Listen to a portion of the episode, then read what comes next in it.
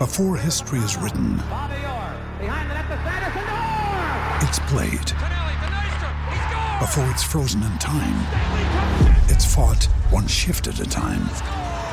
Before it's etched in silver, it's carved in ice. What happens next will last forever. The Stanley Cup Final on ABC and ESPN Plus begins Saturday.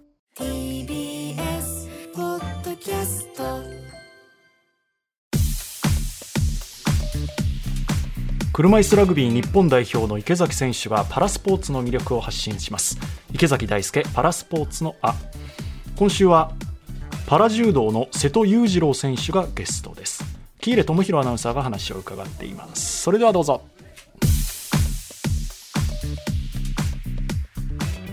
今回のゲストをご紹介します。東京2020パラリンピック男子柔道 66kg 級銅メダリスト瀬戸裕次郎選手です。どうぞよろしくお願いします。よろしくお願いします。まずは瀬戸選手のプロフィールを簡単にご紹介します。2000年1月27日生まれ福岡県のご出身です。現在22歳。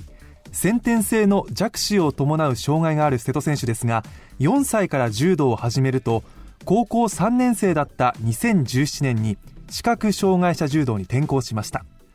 瀬戸選手の階級男子 66kg 級にアトランタ大会からアテネ大会までパラリンピック3連覇を果たしその後ロンドンリオ大会でもメダルを獲得したパラ柔道界のレジェンド藤本聡選手がいましたがその藤本選手に2018年から2年連続で勝利。一気に頭角を現し東京大会では藤本選手に代わり日本代表に選ばれました。そして迎えた東京2020パラリンピックでは銅メダルを獲得。2024年のパリ大会では金メダル獲得が期待されるパラ柔道界のホープです。素晴らしい。これなんかちょっと僕と被ってるっていうか似てるはい。のがちょっとあって、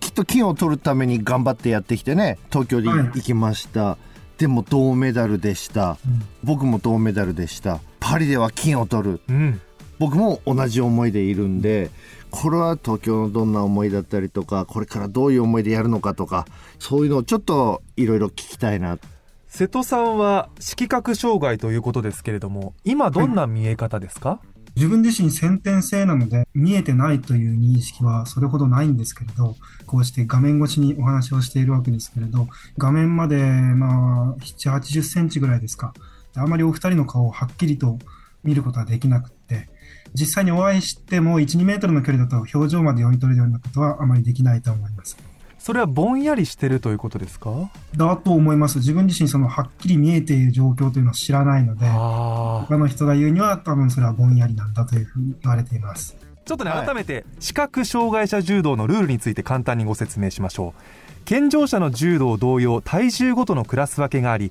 男子は 60kg から 100kg 超級までの7階級女子は 48kg から 70kg 超級までの6階級の計13階級があります。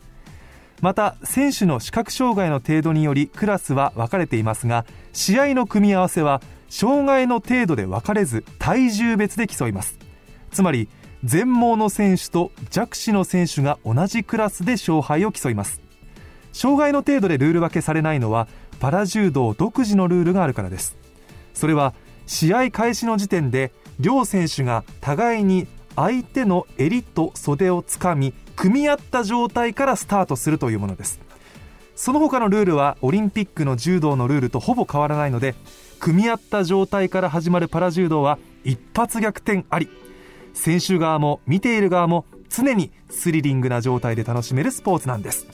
というわけなんですがルールが変わったんですよね。今まで全盲も弱視も一緒にやってたんですけど、今年から柔道でもクラス分けがされるようになって、ちょっとルールが変わりまして、なるほど。全盲と弱視のクラスに分かれて、うんで、その分体重別の階級も少なくなって、全盲も弱視も一緒にできるっていうのが柔道の良さではあるんですけれど、やはり多少の有利不利が出てしまうという意見が前々からあったそうで、うんえー今回から変わって、で、そして新たに今回全盲と弱視という形でクラスが分かれたので、それぞれで違った柔道を楽しめるっていう、そういった特徴も新たに出てくるんじゃないかなというふうに思っています。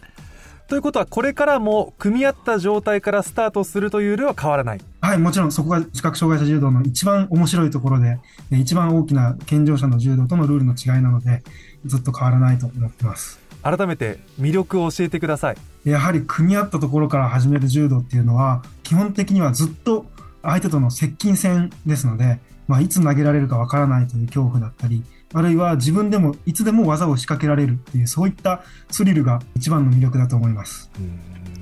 組み合って分かるものなの？相手の方が強いな時っていうのは、やっぱ組んでるだけでもうずっと恐怖ですし、組んだ瞬間に、あ、これはまずいっていうのはよく感じるんですけれど、ずっと組んでるからこそ実力の差がはっきり出やすいっていうのが視覚障害者柔道の特徴で、ずっと組んでなきゃいけないことでまたパワーもかなり消費しますし、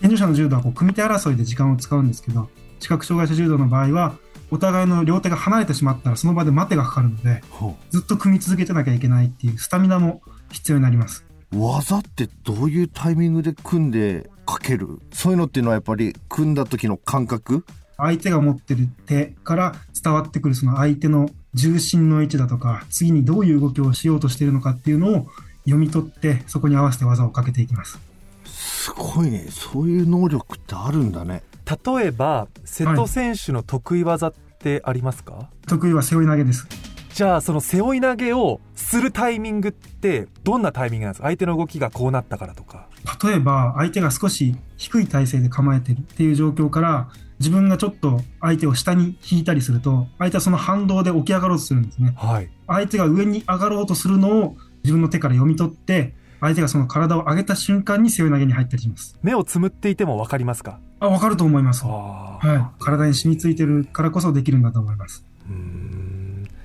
もともとの柔道スタイルからは変わりました？あまり大きく変わってないかと思います。もともと見えにくいこともあったのか、組手争いというのはすごく苦手で、基本的に健常者の柔道というのは、組手争いで勝たないと、今の時代なかなか勝てないんですね。相手に持たれてもいいから、自分がどうにか持ってからかけようっていう考えでやっていたので、そういう意味では視覚障害者柔道はすごく自分に合ってたなっていうふうに思います。東京パラリンピックで銅メダル取るって転校してから何年ぐらいですか？ちょうど4年ぐらいになりますね。と瀬戸君は満足してないと思うしあと上に2つがあるからやっぱそこを目指さなきゃいけないっていうすごい複雑な思いだとは思うんですけどだって藤本選手を倒してるわけでしょ、藤本選手は瀬戸選手にとってどんな選手ですか？池崎さん今おいくつでしたっけ？44です。そこから、藤本さんは今47になられたのかな ?46 か7ぐらい。もうすごくベテランの方で、で、もう長年ずっと日本で一番高いところに立ち続けておられて、そういった選手を見て、あすごいなっていうふうに思いますし、もちろん国内ではライバルっていう存在ではあるんですけれど、お互いが刺激し合って成長して、普段ではこういろいろ技を教えてもらったりとかいうこともあるので、共に戦う仲間でもあり、ライバルでもあるというような関係です。いい関係だね。まあ自分もラグビーやってね、まあ次世代で若い選手もいるし、経験っていうのはやっぱり財産で次世代にちゃんと伝えていかなきゃいけないし、そのずっとトップを張ってた人を22歳で破って、じゃあこれからまだまだ10年、20年続くっていうアスリート人生の中でもう近いうちに輝いちゃうかもね。でも、僕より先に輝かないでよ。ちょっと今度のパリの日程を確認してからちょっとその返事は。そうね。俺の方が先か、後か。そうですね。あれだけど。世代交代。22歳これから背負って立つ選手ですよ。そうですね。ね。パリ大会楽しみです。本当ですね。うん。目から入ってくる情報はないけれどもうん。手の感覚で相手の動きが全部あるんですね。すごいな。ですよ。あ以上池崎大輔パラスポーツのあお聞きいただきました。